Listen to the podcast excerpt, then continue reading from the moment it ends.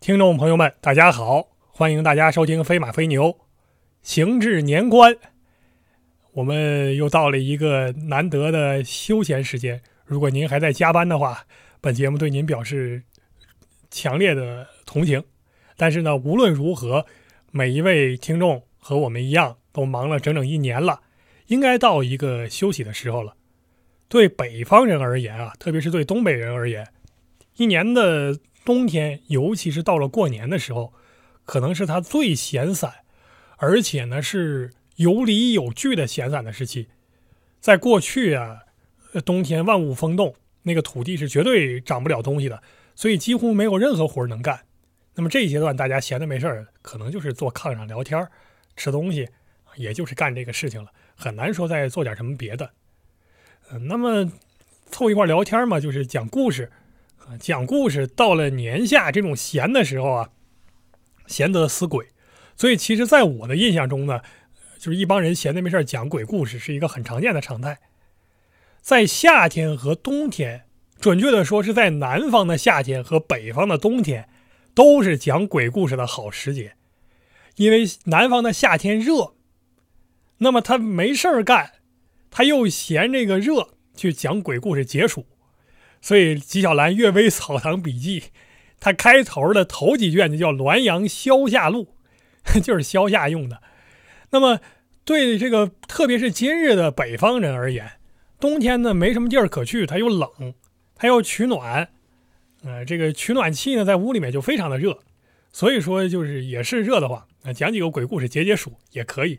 南方的朋友想到这个环境，一定会羡慕加嫉妒啊，因为我现在就在南方，我回想起家乡的温暖是羡慕加嫉妒的。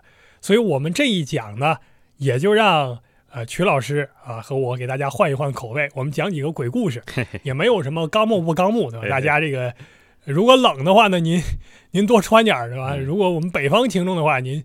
您就解解暑啊，在东北特别是那那暖气烧到二十多度、三十度，对，您解解暑算了。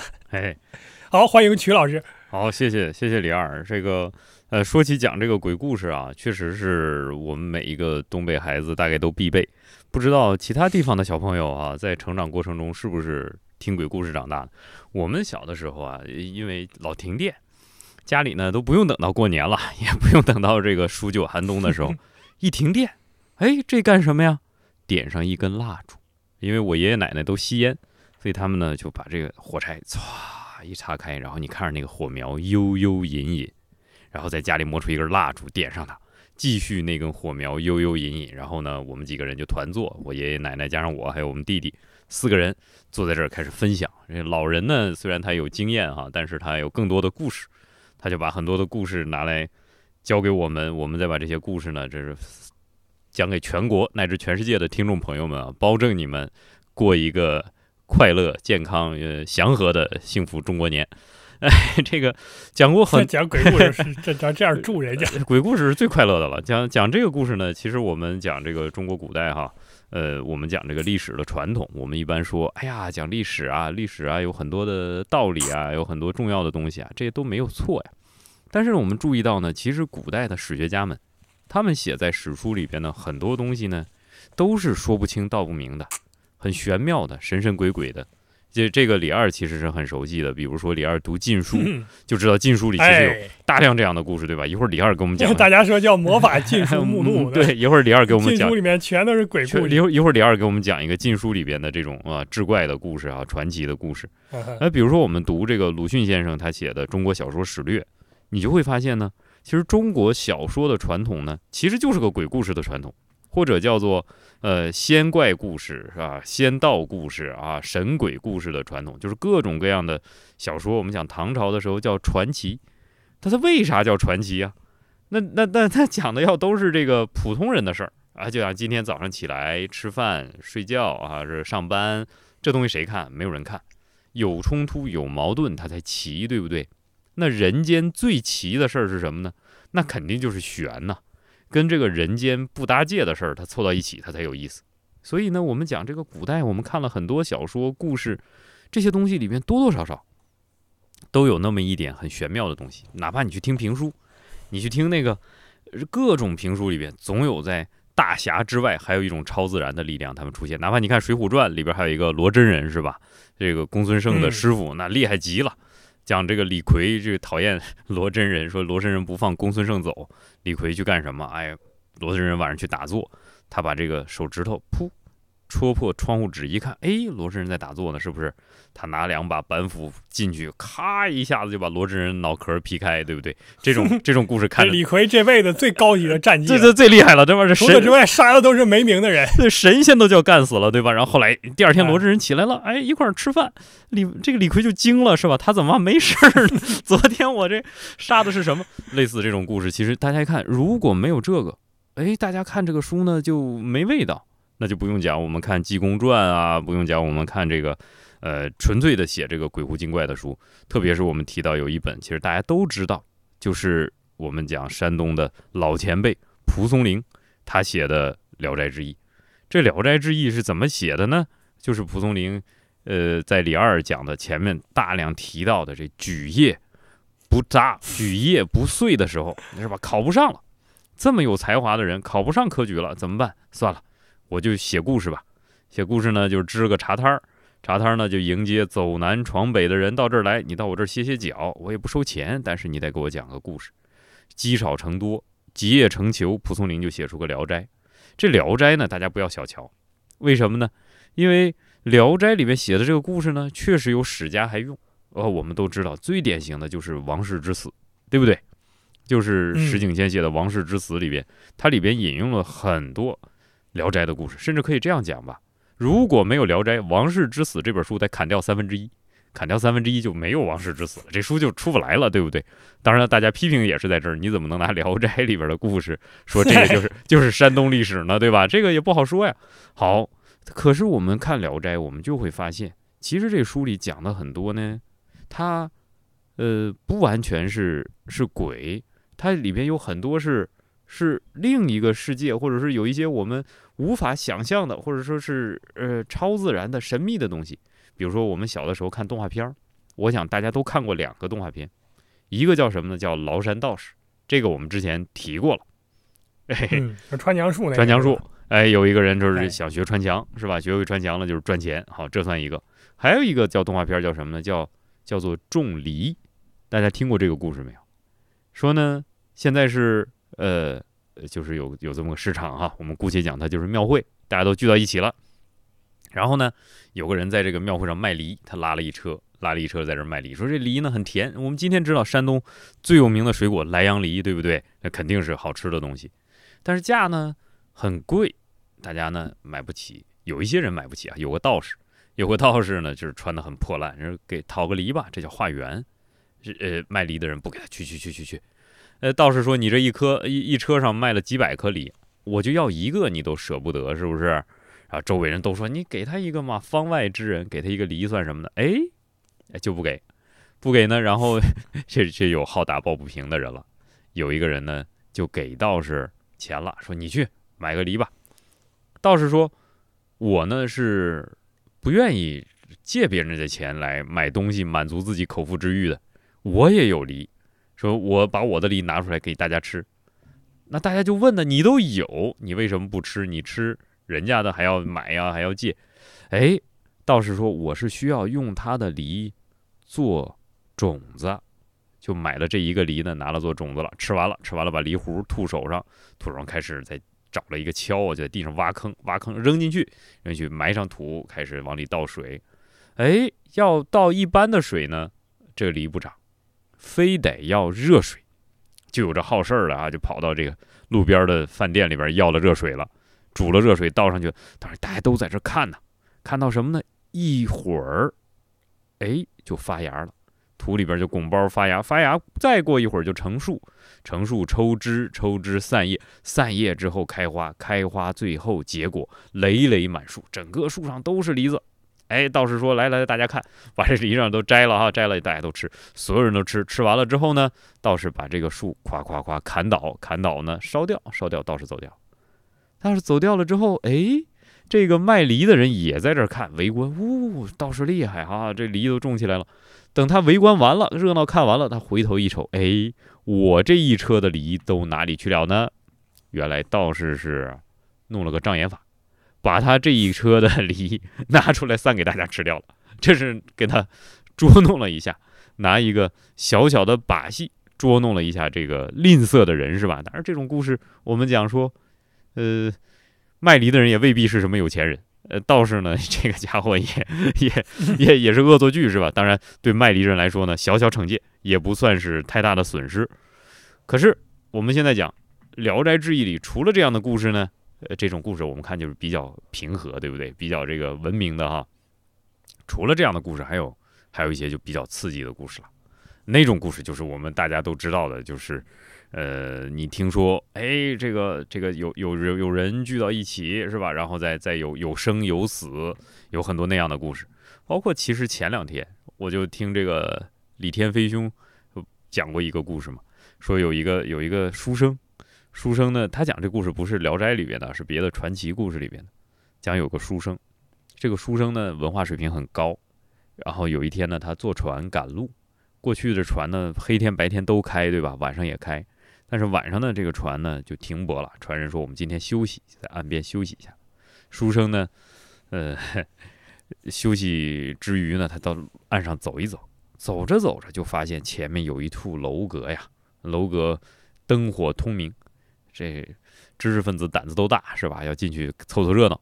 帮帮帮砸门！怎么会有这种错觉？知识分子胆胆子都大？你说这话不不揪心吗？这这个别亏心啊！出这个出闲事儿的哈，这胆子大！帮帮帮砸门，砸门开开开门了！哎，两位这个就仙女啊，这非是凡间之人呐！仙女开门了，说：“哎，你不就是那谁谁吗？说我们今天就是想请你过来呃做客。那太好了，你看我这没有发名单，没有发请柬，人家都邀请我去，我去了。进去了以后呢，大家哎发现这这左右几个几个。”朋友已经到了哈，都是书生，他也坐那儿，坐着都是书生的，然后大家开始一块儿这个呃宴饮，宴饮呢一下这美女就开始跳舞啊，这奏乐啊都是非常高级的，高级的最核心的东西是什么呢？是现在要喝酒，酒倒出来了，琼浆玉液，这个闻起来很香，书生呢，呃打算开喝，但是今天呢好像状态不好，肚子不太舒服，就没喝太多，没喝太多呢就就放那儿了，就不喝了。另外几个人喝的大醉，哗哗都倒掉了。倒掉呢，书生想这个不在这儿待着了吧？走了，呃，溜达回船上去了，回去了。这这天过去了，到了第二天，开船，开船开到前面，哎呦，前面这个岸边呢，围了一大堆人呐，在这儿呼天抢地的。这个船家呢也看热闹，把船停过去，停过去看什么呢？说你们这儿怎么了？有一个人还在这儿解释说，这几个人都是昨天晚上落水了，落水那你看那几个，那几个挂了。哎，这这个没挂，这个还能回忆起昨天发生什么了？问问他昨天发生什么了？这没挂，真是说，哎呦嘿，昨天晚上真是太吓人了。昨天晚上我们几个坐船，坐上呼嚓家船就沉了，沉了之后没死，没死给抓到龙宫去了。龙宫里边干什么？说龙王爷今天开宴会，开宴会要干什么？要宴会要喝酒，喝酒就是我们几个人的血。好家伙，说这个这席上这几个人都真能喝呀，喝那那仨哥们儿就就被喝光了，所以他们挂了。得逮着我这个这书生说喝喝到一半他不喝了。所以，我这捡回一条命。你看我在这儿，这 这书生听了这话，开始开始吐啊，是吧？你想想，这这可怕呀！这恐怖恐怖故事，这个故事讲到这儿，来李二贡献一个，到你讲一个。哎，好，哎，刚才我们说到这个，其实已经挺吓人了。哎我能存的这个，我印象非常深的鬼故事，都是那种怎么说呢？会折磨。大家心灵讲个古代的啊，我不讲这种，不要讲近代的，讲古代的，必须是古代的。我这个鬼故事对吧？我有那种非常凄美的故事，我觉得特别具有审美感，或者说特别特别吓人的故事。可是呢，这个曲老师估计不同意对吧？曲老师老说这个过年不让讲这样的，我们讲一点好玩的。首先呢，像刚才呃曲老师提到这个禁书里面鬼故事特别多，这个其实是一个现象。唐代以前啊，对这类故事持一个比较开放的态度。从史料上来说，小说杂史这一类的，大家并不觉得它就比其他的史料等级低太多，甚至不觉得它低，所以他记这些事儿呢是很正常的。而且，如果各位做一个史源学的考察，就会发现，在唐人修禁书的时候，搜罗全备，它有一种特别明显的趋向，就是不太管这个呃意识形态相关的东西，不像前朝修史，说我特别在乎说要把这个东西弄出一个什么样的倾向来。唐朝人毕竟晋朝过去很远了。虽然讨论武德忠史之类的需要考虑一下，但总体上呢不太在乎这个事儿，因此他搜的时候啊，就是尽量多搜，差不多的事儿他都放进去，然后你会看到这个晋朝人那个生活是真有意思呀，从一出生开始到死，的？就跟鬼老是相关，而且经常会出现就是这个就是鬼带着人带着军队来找你啊，甚至把你给干掉这样的故事特别多。如果你是一个比较相信因果报应的人，你就会觉得，哎，晋朝这个因果报应的事儿特别多。当然，这也完全很可能是因为那个时候佛教正在中国大肆的传播，所以说这种观念的作用下，就会出现各种各样这样的故事。嗯，那么我们在这儿首先说的第一个啊，好玩的事儿，跟读书人相关。读书人见鬼，如果我们做一个，让我做一个简单的分型，有三种情况。第一种情况就是读书人跟鬼谈恋爱，这个故事太多了，这很多啊，像这个这个读书人就就爱做这种牡丹亭，对吧？对 对，就是这种梦，就就是我想这种文体呢，到现代现代高考压力越大的话，可能这种就会越多，对吧？现在是男女越来越平等了，所以说两种故事都会有，就男鬼和女鬼都会有。古代的书生不是见到女狐狸精，就是见到女鬼，反正也是一种压抑下的体现吧，大家都能理解啊。这个这种故事呢，我们就不讲了。我不讲了，我又没谈过恋爱，没意思啊，不听这个。还有一种是什么呢？就是跟学术相关，在这儿呢分成两种亚型。第一种就是说他学问做得很好，那么跟人谈谈来谈去呢，就是互相有所敬意。对，这是一种。第二种就是他学问特别差，让一边一帮人狂喷一顿，对吧？这是第二种。那么第一种在近代有一个典型的例子，就是说陆应该是陆云，哦，还是陆机？应该是陆机。高人呢，这俩都是。哎，陆机。对，这俩高人呢，这俩兄弟 啊，这个都是当时一代名流啊。然后呢，说这个那个时候，因为陆机是南方人，他是吴吴地的人嘛，那个时候还是中原人把持着文化上的优先地位，他持话语权。这跟我们在前面讲明清那个情况完全相反。明清的时候，大家都说南方人会做文章，对。可是在这个时候呢，陆机还是要想办法证明说我是有水平的。可问题在于。这个时候，中原流行的是谈玄学，是谈什么这个有无之变，对吧？谈这些东西，什么生有哀乐，生无哀乐，谈这些。这个东西，陆机这个南方当时是不讲的，南方还是讲这个词章经术这些东西。所以，陆机在入洛之前呢，据说就是没有这个学术能力的。可是他走在半途，路过一个荒村野店的时候，突然说跟一帮见到一个这个，就晚上投宿。投诉在一个村店里面投诉呢，就就没几个人。然后那个地方就有一个小茅屋，有一个年轻的人在那聊天儿，呃，在那坐着。然后他就跟这个年轻人就是家里面住宿一宿嘛，两个人晚上没事儿长起灯来就聊天儿。聊天呢就谈玄学，就谈这个什么老子啊、谈易经啊这些东西。然后陆续谈了一宿，饱获尽意。第二天早上辞别而行。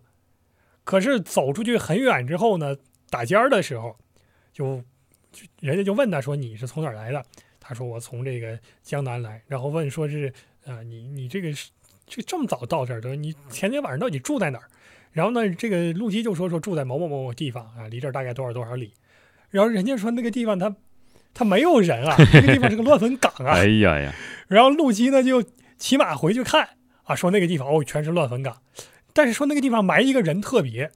埋了王弼，所以说是王弼是老前辈，老前 对啊，第一流的大学问家，而且就是助老子啊，不助助庄啊，王弼助老子嘛，嗯，对吧？所以说这是头号玄学家，因此陆基跟他谈了这一宿之后，不但一点损失都没有啊，而且呢，从此之后学术大进，他就懂玄学了。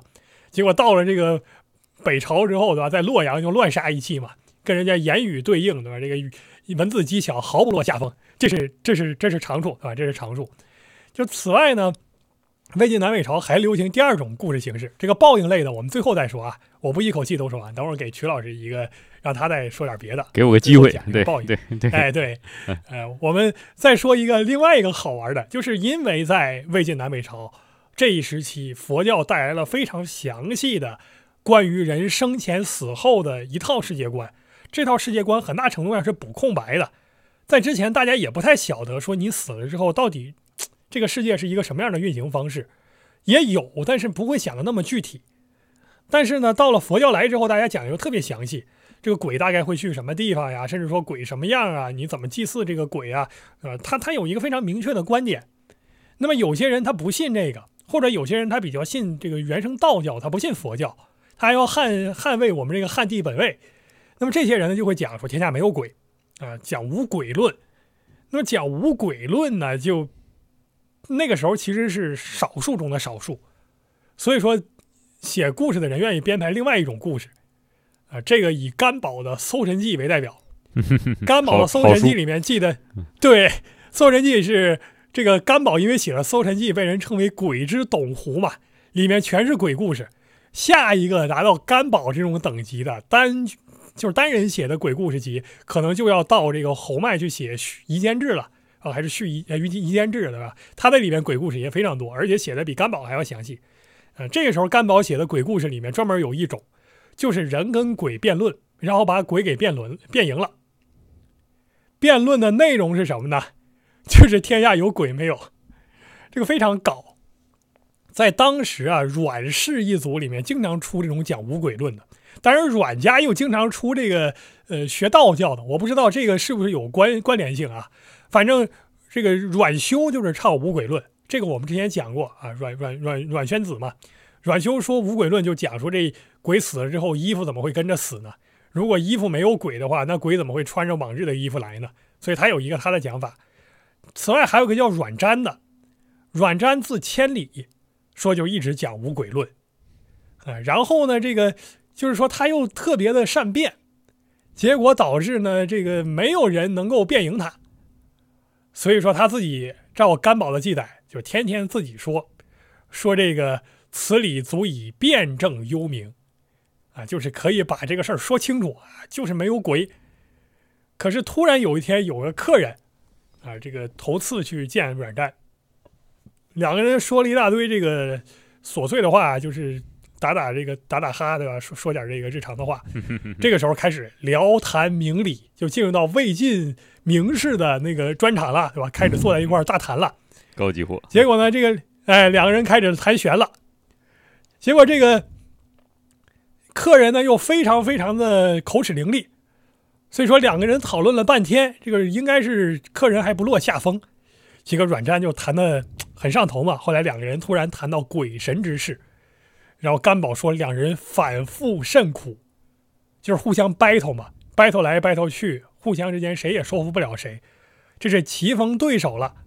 可是，终于到最后，这个客人这个口齿确实还是不如阮瞻伶俐，就让阮瞻给说倒了，啊，于是呢就变脸色，就是就急了吧，对吧？现在说这个新君子六艺叫点笑即崩麻，啊，新君子六艺，这个客人就急了，急了之后呢，就作色曰：“说鬼神古今圣贤所共传，君何得独言无啊？”说完这个之后，又讲了一句。说即普遍是鬼，我就是鬼，你怎么能讲没有鬼呢？所以说当场他就变形了。然后呢，这个没过多久，就就就像烟一样，就就没了吧。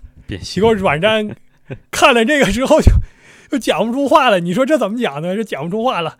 所以从此之后呢，这个就是有一种天夺其魄的感觉，不到一年多就病死了。哦。而且这样的故事他还讲了好几次。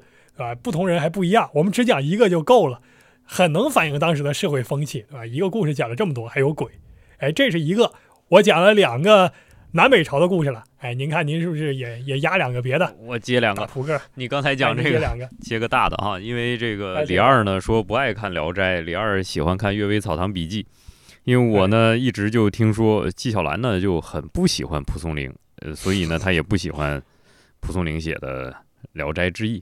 但是呢，只要大家翻一翻《阅微草堂笔记》呢，就知道其实他写的也都是鬼故事，各种各样的鬼故事，就是这种奇闻吧。因为纪晓岚的人生呢是比较跌宕的，呃，有科场的得意，但是也曾经被流放充军，是吧？也也也被发配到这个边塞去效力。所以他那不叫充军，哎，对，效力，效力，但他那个。他那个明显是自身没持证嘛，您可以这么说。反正也是照顾自己家亲戚家，是吧？给人通风报信。反正也是见着过见着过各种各样的，就是南北的这些有趣的东西哈。呃，所以呢，他应该是有很多的阅历，有很多的见识。呃，比如说，我就听说过啊，听这个不知道是不是《草堂笔记》上写的啊？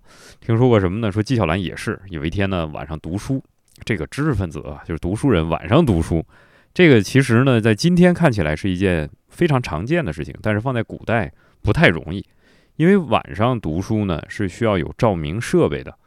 我们在清代的时候，照明设备呢，它其实也就是油灯嘛，这种东西是很伤眼睛的。可是呢，呃，对于像纪晓岚这样的人来说呢，他又不能不去阅读，那想必就是家里比较有钱哈。这种你只要看到晚上读书的人，这个家里都都 都都不带差，肯定是有钱。哎，我们说到这儿，大不妨补充一句，就为什么说孔老夫子看到那个宰我昼寝，他会一下子怒成那样的朽木不可雕 也？是因为对，因为晚白天太珍贵了，到晚上就是彻底的漆黑，一般人是没有办法做任何别的事儿的。是我们之前在节目里提到了汉朝有一个丞相叫匡衡。这个匡衡，匡衡就是凿壁偷光的小朋友。但是大家仔细想哈，这个汉朝的墙呢，其实一般都比较厚，都是夯土墙。这个凿壁偷光，那那比较费功夫，对不对？而且，呃，过去人也都是独院儿，独院儿呢，你是凿到隔壁去也不容易。再说呢，就是这种油灯啊，它能有多高的亮度能透到你家来呢？这个都不好讲了，对吧？包括还有另外一个故事，叫为了利用晚上阅读的时光，叫囊萤映雪。啊，囊萤对不对？映雪这个另说了，也也不是天天有雪。这个囊萤就是用萤火虫的光明来照耀，不知道大家实践见见没见过萤火虫哈？这不讲，那问你了，说你晚上晚上在干什么？晚上在读书，用萤火虫的光在读书。那你白天在干什么？白天在抓萤火虫啊，是吧？你说这这个这个就是就是我们现在对这些故事啊，其实我们要是反思一下呢，其实这些故事都是有一点啊那个。好，我们讲纪晓纪晓岚读书的一个故事。晚上，纪大人啊，纪大烟袋是吧，在这读书，正在读书的时候呢，哎，突然来了一个老人，老者啊，敲门，说：“这个，你看你你这读书，我听了以后心有戚戚，我想跟你交流两句。”啊，纪晓岚一想，这人肯定不是人啊，这因为我这院子他不可能进来进来这么没人没见过的人，他一定是被我的才华所折服了。那就聊聊，坐下聊聊。哎，发现这个老头哈。知今知古，谈天说地，什么都能讲。纪晓岚呢，已经是清朝最博学的人了吧，是吧？应该是没有他没看过的书了。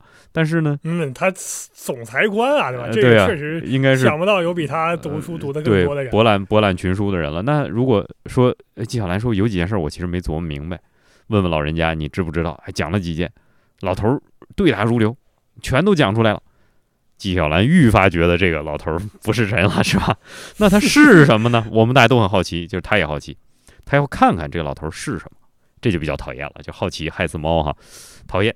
但是你想逼出这个鬼狐精怪它的原型，哎，需要有一些手段。纪晓岚就听说过有一个手段，这是什么手段呢？鬼物怕印，都怕咱们这个印章。你想这个印是什么？权力啊，对不对？张天师也有印呐。对吧？但是 拿这个印就是权力。谢大唐，您看当初那个这个红天王呢，我们又把他请回来。红天王这个上天又下天的时候，我们总要找他。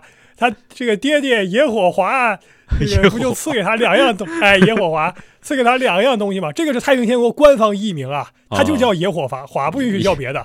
哎，这金陵刻书刻书就这么刻，野火华。给他两样东西，一样是宝剑，另外一样就是一个印章。这跟张天师是一样的，对不对？跟张天师一样。哎，对了，好，两两大武器。好了，我们现在讲这个纪晓岚呢，他身边没官印了，对吧？一个侍从官，他是没官印的，官印也不能往家里带。有私印，私印也行，写着你名的，对不对？写你名，这就代表权威了。哎，毕竟它代表着一种信用嘛，是吧？纪晓岚从兜里摸出一方私印来，现在趁这老头正在那白活的时候，溜达到老头身后去。照着后背就摁了一下，这一戳，老头就惊呆了，说：“你这个年轻人怎么胡搞八搞，对不对？你搞这个干什么？我这正想跟你畅谈古今呢，你现在盖了我这戳了，不行了，我得回家了。”纪晓岚就说：“我就想问问你真身是什么？”老头说：“你这一下子给我打掉了五百年道行。呃，我是是这个太不要脸了，哎，太不要脸了，坏透了，你说是吧？你看这欺负我们蒲松龄，我就很喜欢蒲松龄。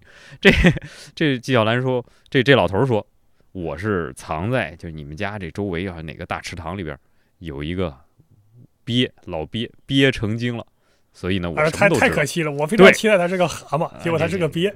这蛤蟆也有故事啊，这蛤蟆的故事这跟北京城有关系，这以后再说吧。这个这个北京城有有蛤蟆成精的故事。他说我是我是鳖，呃鳖呢就是这个受受达这个千年万年了，我这当然古今都知道了，但是很遗憾还行，你这五百年你也不差了。很遗憾，很遗憾，这是我得走了，要不然这个后面还能再跟你聊的，就拜拜了，说要赶不上汽车了，走了。好了，我这讲了一个，你你还有没有？再来一个。哎，我这太多了，其实我能讲的很多，对吧？但是我们先接着纪晓岚这个说，呃，纪晓岚因为来一个。纪晓岚自己就这个故事，我不知道《阅微草堂笔记》里面有没有啊，但是能看出来一种，就是这个人觉得自己当了官儿之后跟一般人就不一样了，就是他权力性就展现出来了，而且呢，在纪晓岚的这个，而且我们之前已经说过，就是人中国人活着就是在一张权力编织的大网里，从生到死，哪怕成仙你都脱不开。那么另外一个问题就是人间的官儿和能不能管到阴间去呢？其实可以，因为纪晓岚自己是讲过明确的这个事儿了，不是他被发到新疆去效力了吗？说到了伊犁城，应该是到伊犁吧，到伊犁城里面之后，就是刚到那儿那一段儿，就是城外就有鬼哭，我们就按照科学解释呢，就是刮风嘛。刮风，嗯，然后呢，这个就古战场鬼哭，然后越往后呢，这个鬼哭的声音就越大，就明显能够听到鬼从城外非常远的地方一点点逼到城墙根儿了。这个纪晓岚就说这是怎么回事儿，然后正好当地这个驻防的这个兵丁还是什么来求他，就是说这个地方有习惯，因为老打仗老打仗，死在外面没有人领的尸首太多了，很多就成了孤魂野鬼。他成了孤魂野鬼之后，那这个地方春风不度玉门关嘛，相当于天设的一个夷夏的一个分界线。那么你到这儿之后就就过不了关津，就回不去了。嗯，鬼是有关津的啊，这个认识从汉朝开始就是这样。对，就是你死之后，就是要经过这个一个呃类似你过海关对吧，或者说嗯过这个、这个呃县境对吧？你你有一个关津，你要过这儿。那么现在这些人死在外头，家里人不来领，他自己又证明不了自己的身份，他就过不去，所以他就在城外哭。因此，我们这儿习惯就是谁发到这儿来效力的，就是这个呃中原来的官儿对吧？这个官儿官品比较大的，就让他帮忙写这个东西，就大概写通行证，我们可以称之为路引嘛。写这个路引，写他个几几十道、几百道，放在外面，我们点火给他焚化了，焚化了呢就就完了，对吧？他们就可以走了。纪晓岚就说我不信这个事儿，所以说他软辞就拒绝了。结果拒绝之后，第二天呢，这鬼哭的越来越厉害了。啊，就等他呢，就说：“那就需要他哎，了，对是吧？，啊，纪晓岚其实不光缺纪晓岚一个，就谁谁来都行。那碰巧现在纪晓岚来了，来了之后呢，就纪晓岚就说：“那我试试吧，就是起码别让人家埋怨我，说是当天写了，当天一烧，第二天鬼就不哭了，就从此就不响了。”这个是纪晓岚亲自见到的所谓的鬼故事啊，这个好像还是科学能解释的。他还说自己家有狐仙儿那个故事，那故事就解释不了了，咱也不知道怎么回事儿。这个我们之后有机会再说。每次说到这儿，我们就发现，其实我们不写稿的话，能谈很多。能，我们就闲聊。哎我们我们这个对就是闲聊。呃，李二是这样啊，我后面呢再讲完一个故事，我觉得今天的这个大大大故事就可以收场了。你还要不要再哎，再我们最后？再说一个报应的，嗯说一个报应的就完了。说一个报应说一个魏晋南北朝报应。啊嗯，，好。是是贾充那个吗？哎，没有，我打算说苻坚或者说那个桓温，您看说哪个呃，你随意，你你这这俩都行。不是，是嗯因为那个苻苻坚是当初那个刺桓温都说刺到下阴了，对吧？这又是一个格调很低的故事，很爽。格调很低。那 那就不说这个了，那就说桓温吧。啊，说说好桓温就得了。好呃，我想讲个笑话，你你先把你这讲讲完了，我讲个笑话啊收个尾，好吧？给大家毕竟是过年来热闹一下。好，你继续。哎，好嘞。嗯哎，那我们说这个，呃，就是刚才不是说到魏晋南北朝报应的故事多嘛？在东晋末期的时候，有一个非常有名的权臣叫桓温。桓温后来他儿子就更有名，了？他那个儿子桓玄，呃一度这个连东晋的王座都给这个篡夺了，然后建立了大楚政权？当然很快就这国号叫的有点这个，哎，对，后来国很很快就就完蛋了，对吧？这个国家就完蛋了，这这没什么好说的。呃，但是桓温呢是一个非常非常有能力的人，然后桓温呢到了晚年，就是已经整个人完全掌控上游的态势了，就是对朝廷几乎形成碾压的状态。这个朝廷说白了，已经不是在通过军事实力在对抗桓温了，因为没有任何对抗的能力，只是通过他的礼仪上还有文化上的一种优势在制衡桓温。那么到了最晚最晚的时候，就是桓温到老的快死了，这个时候桓温啊，本来琢磨过，就是我能不能北伐把这个北方给收复了，甚至说把北方这些割据政权都给打掉。然后呢，我功劳足够大，这个时候我就是想名垂青史也容易。我要是真的想遗臭万年呢，也不一定非遗在我这儿，对吧？就是我儿子，对吧？你到时候再努力一下，这也就可以了。可是北伐他没成功，方头一战呢，被打得稀里哗啦的回来了。所以这时候桓温就，我名留青史已经不行了。我想二代遗臭呢也没这能力，我能不能就当代遗臭呢？所以桓温就已经开始准备这个在内部搞点事儿了。呃，所以说就是讽喻这个，呃，朝廷要禅让给自己啊，或者说加我九次啊，就是加九七嘛，其实就是念次可能更好一些吧，嗯啊，加九次啊，然后呢，这个呃，比如说让我这个入京辅政，如什么周公辅成王故事，他就一直在想这个事情，所以正在这个阶段，嗯，那呃，过去由他所立的这个皇帝叫简文帝，啊，这个简文帝是一个有点能力，而且很有文化，但是能力又不太多的这么一个人，比较软弱。他呢就对这个桓温呢就已经很很很这个相让了啊，很这个呃怎么说，已经极力的去应和他了，只是偶尔会强硬一下。然后到简文帝死的时候，就已经准备说可以把位置都禅让给桓温了，因为天下就是桓温废了前之前的皇帝给他的。他说皇帝有废疾还是什么，有伪疾啊，就是啊同性恋，反正他就说这些，给把这皇帝给废了。那么现在简文帝呢就准备禅让啊，然后呢让谢安他们这些人给劝住了。最后桓温就很遗憾没有成为呃能够执掌政名义上执掌东晋全部政权的人，所以后来他到了这个健康，到了南京城之后就很不满意，就到处找茬啊，也是谢安这些人就是拼命的安抚他。然后桓温在这种不可一世的状态下，突然遇到一个事儿。就是他去看那个皇陵，因为你皇帝死了嘛，你作为地方督府来，你还是要拜一下皇陵的。结果拜皇陵，这个晋书说这个陵叫高平陵，我看到这儿的时候还挺挺惊讶，对吧？他们是真这么起的吗？还叫高平陵？反正拜这个简文帝的陵呃叫高平陵啊。然后呢，到这个高平陵这儿，就在那个地方就是拜陵的时候，突然他就就不正常了，就开始就就不知道在说什么了，就就。反正就不正常啊，不正常。然后呢，就问这个旁边的人说：“你们看到了没有啊？你们看到了没有？”这旁边人也不知道说看到什么了呀。这个呃，桓温就就就就不不讲话啊，不不跟他们讲，然后就反复的讲说什么“臣不敢啊，臣不敢啊”之类这种话。那我们可以想象，就是实际上就是隐晦的说说看到这个呃这个这个简文帝了嘛啊，看到简文帝了，呃，所以说这个，但是他没有讲说皇帝到底。说了什么？只说皇帝显灵了，然后呢，说完跟皇帝说完话，突然又问左右，说这个殷娟，殷娟是让他给害死的一个大臣啊。说殷娟这个人长什么样？但是桓温害死他，桓温没见过他，所以桓温问。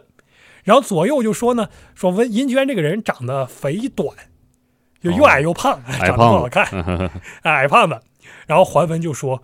说，我刚才也看到他在皇帝边上，陪在皇帝左右。哎呀，所以说在 吓坏了，对，所以在这儿他就就吓坏了啊。然后呢，说这个啊，见见到这个阴娟的鬼魂之后就闹碎鬼，然后桓温呢就闹碎鬼就死了，就是在京城的这十四天身体就不对劲，回去之后马上病重就死了啊。这个很很有名的一个故事啊，我们能看到在《晋书》里面这样的故事太多了。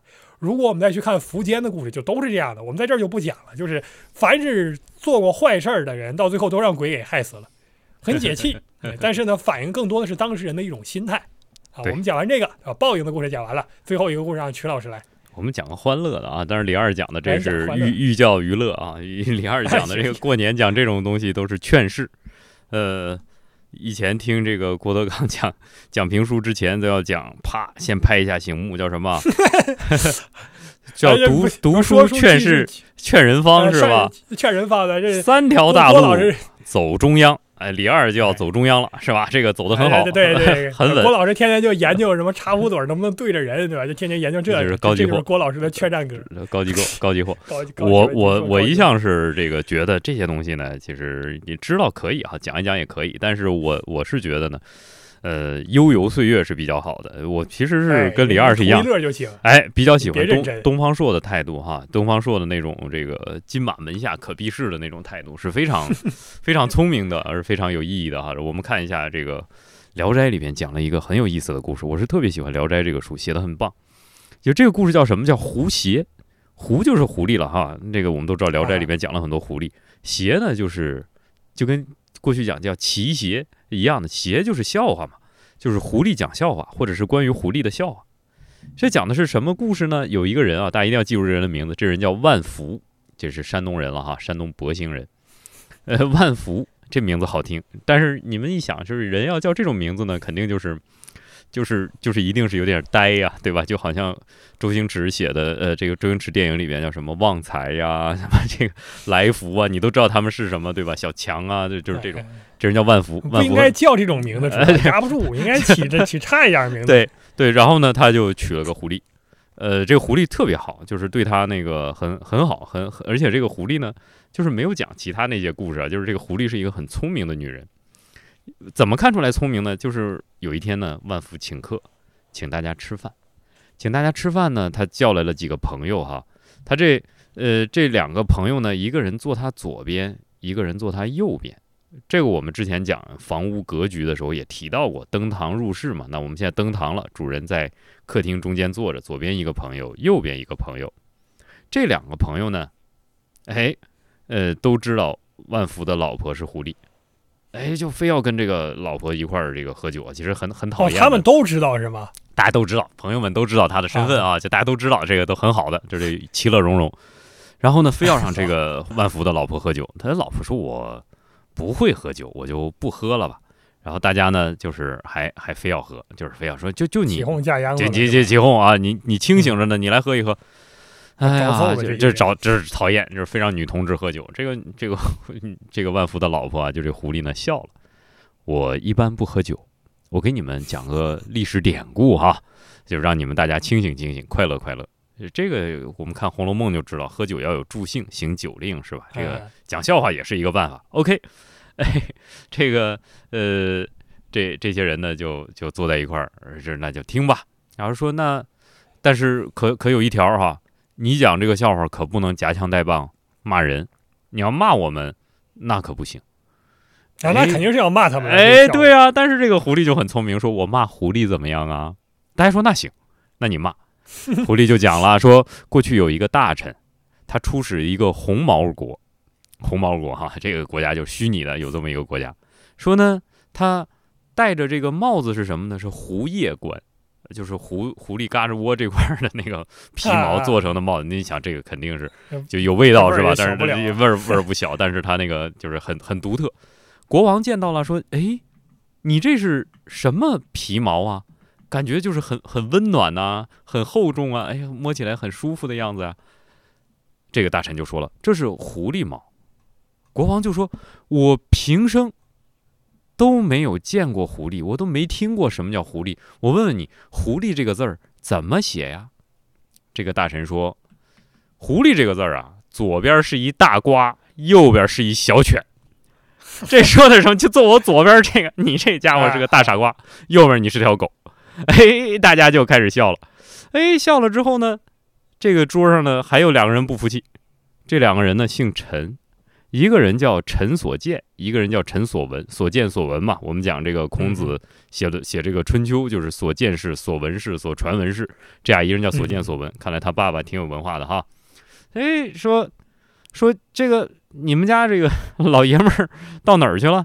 怎么这个让这个母狐狸到外面，就是母狐狸到外面这个乱乱讲话呢？是吧？流毒若死呢？哎，这就是开始天哪！哎呀，不不高兴了，开始骂女主人了，是吧？把把男主人也骂了，是吧？这这这兄弟两个不不不要脸。这个狐狸不生气，接着讲说，刚才那个故事还没有讲到位，就被一些小狗乱叫给终止了。现在我可以接着讲这个故事。说国王刚才见了那个大臣呢，还不算，说看这大臣呢骑的坐骑很独特。大臣骑个什么坐骑呢？骑了一条骡子。哎，国王连这个也没见过，就问这大臣：“你这什么东西？”这大臣就问了：“这是马生下来的。”国王就很奇怪呀，这马怎么生的这个东西不是马呢？大臣就说了：“中国的马生了骡子。”骡子再生的这个东西呢，叫驹。骡子我们知道是生不出来的，但是他呢就给他说这个生出来这个东西叫驹。国王又问呐，说这这这这都长是怎么回事啊？说讲了一大堆哈，说这这这东西它怎么生出来？大臣说，我其实也不太懂啊，但是我是这样的哈，马生骡子，乃臣所见；骡子生驹，乃臣所闻。这都是我听过来的。哎，这其实还有点用点的意思。哎，用点了，人家把你俩名嵌里头了。马生骡子就是臣所见，马生驹骡子生驹臣所闻。你们两个畜生！哎，大家又高兴了，都知道这这女人厉害啊，有段数。这阿庆嫂是吧？干不过。这相约说以后咱们谁要再讲这种笑话，你下一顿饭就你请。过了一会儿，大家又喝多了，又喝多了，然后呢，又有人出来拿这个万福。开涮了，哎，您看，故意这酒喝多了，这刚才的主意都白扯。对，就是这这不要脸，明白人也喝糊涂了。所以这就是考科举那帮家伙都不要脸。这有一个人又拿万福开涮，说咱们老点文雅的。这是士大夫聚会得对对子。我你们大家听好，我这对子是什么呢？叫做记者出门访情人，来时万福，去时万福。就说这妓女出门，哎，去见情人去了。来的时候呢，万福就是扶了一扶，对吧？这个做个做个揖，就是这个这个女士的行礼。回去的时候也是万福，这就把这个万福给骂了嘛。万福是是这个狐狸的掌柜的，是他的先生啊。你把我们这个老公骂了，我怎么能受得了呢？但是我们老公呢，嘴笨，而且是个老实人，啊，这个话盯不上啊。大家听了这个话呢，就高兴，笑啊，也可算扳回一局了。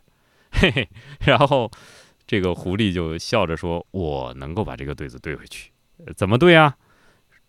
狐狸说：“龙王下诏求直谏，鳖也得言，龟也得言。因为这个出对子这人叫德言，叫孙德言啊。鳖也可以说是，龟也可以说，就是你。好，这个就是今天讲的这个笑话。我们看到这个笑话，我就听出来了，听出来了，鬼狐精怪自有真心。我们听到这些故事，绝对不是说。”说谁对谁错？我们听到的是什么呢？我们听到的是那些，呃，看起来好像很厉害的人呢，未必是真厉害，很有可能是金玉其外，败絮其中。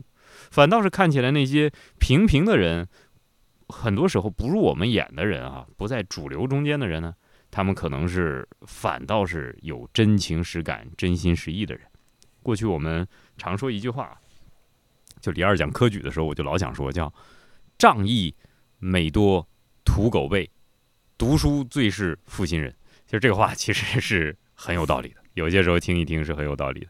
今天的故事就讲到这儿吧。读书人愿意讲这样的故事，愿意说这话。我们未来专门讲一期，就是满满族人在那个晚清的时候，满族人中先锋辈的一个时尚，就骂满洲人不是东西。咱天天老这样，对吧？现在也是读，天天说读书人是不如土狗辈，就是读书人天天讲，这也是一种自我的。说自我审美，我们只能这样讲，不是自我审美，我们本来就就我们不就是从关关关外来的吗？我们不就是啊行啊行，对我我满意啊，都是这个千万要那个牢牢记在心。对，哎，这态度好，好嘞，那感谢曲老师这一期的分享啊，其实我们两个又打了一个对台戏啊，大概就是不分胜负啊，我们未来呢。呃，反正过年嘛，如果我们还录的话，可能还按照这个方式来。好，大家呢听个乐啊，祝您新年快乐。然后我们这一讲呢，体现出最重要的一个 有价值的箴言，就是不要让这个女同志，包括男同志，就是人家不爱喝酒，你不要使劲劝人家，在任何时候都不应该这样做，没必要，好吧？这个恭祝大家新年快乐，也感谢曲老师这一次的分享。呃您对本节目的每一次点赞、转发和评论，尤其是转发，啊，特别是像各个媒体的转发，都会对我们带来巨大的帮助。如果您有啊向我们进行商业合作的意愿，特别是打广告啊，现在正是好时候啊，抓紧办吧，对吧？我们的是吧？我我们有各种各样的能力去配合您的啊，感谢大家啊，也欢迎大家这个积极的转发评论。我们下期再见，请曲老师跟大家告个别吧。好，谢谢大家。今天主要是讲故事，希望大家一听一乐一热闹。谢谢大家，新年快乐，再见。